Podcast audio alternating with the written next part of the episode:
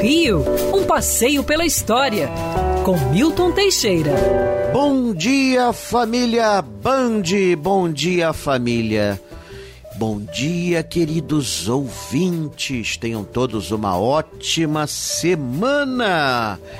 É, e nós temos uma data muito importante a lembrar nessa semana. Exatamente estão completando 100 anos, hoje, 5 de julho, da revolta do Forte de Copacabana. É, importante evento para a mudança política de nosso país.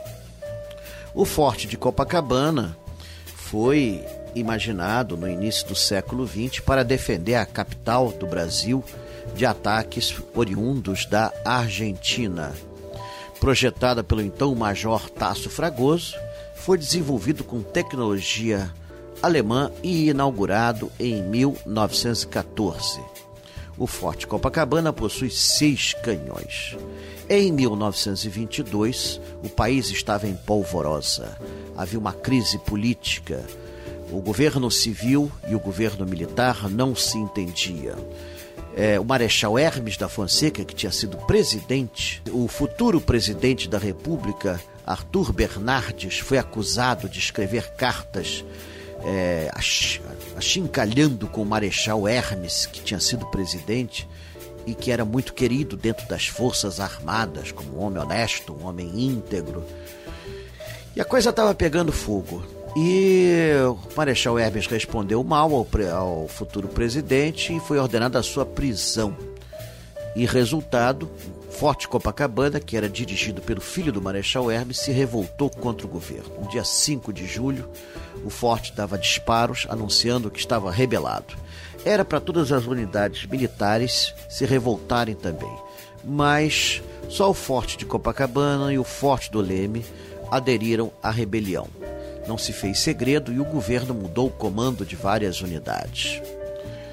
O Forte Copacabana resistiu durante dois dias, até que no dia 6 de julho, os soldados foram dispensados e saíram à rua 18 corajosos que iriam marchar até o Catete para fazer justiça e depor o governo corrupto.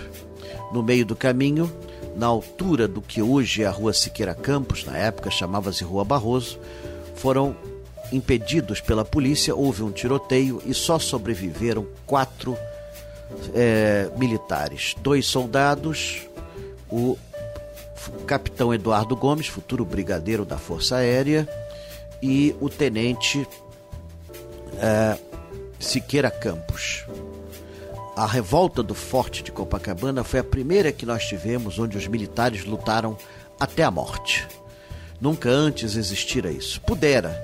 Nosso exército tinha sido treinado até 1914 pela Alemanha. A Alemanha sempre foi muito fatalista no que tange a, a arte militar, né? Morrer se preciso for.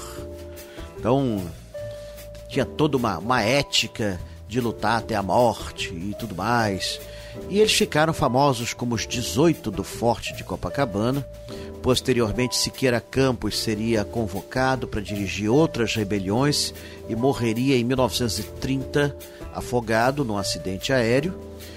Eduardo Gomes, por sua vez, seguiria uma notável carreira militar, principalmente na Força Aérea, onde morreu nos anos 80 como Marechal do Ar foi muito importante para o estabelecimento das rotas aéreas do Correio Aéreo Nacional, do qual ele foi fundador, e de outras iniciativas importantes. Foi ministro da Aeronáutica, foi duas vezes candidato à presidência da República.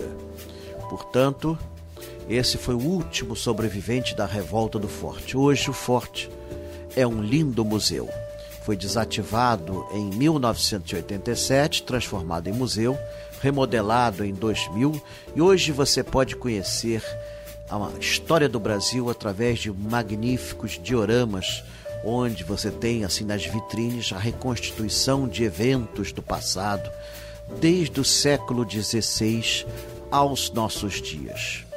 Forte de Copacabana, um marco para a história militar e cultural de nosso querido Brasil. Quer ouvir essa coluna novamente? É só procurar nas plataformas de streaming de áudio. Conheça mais dos podcasts da Band News FM Rio.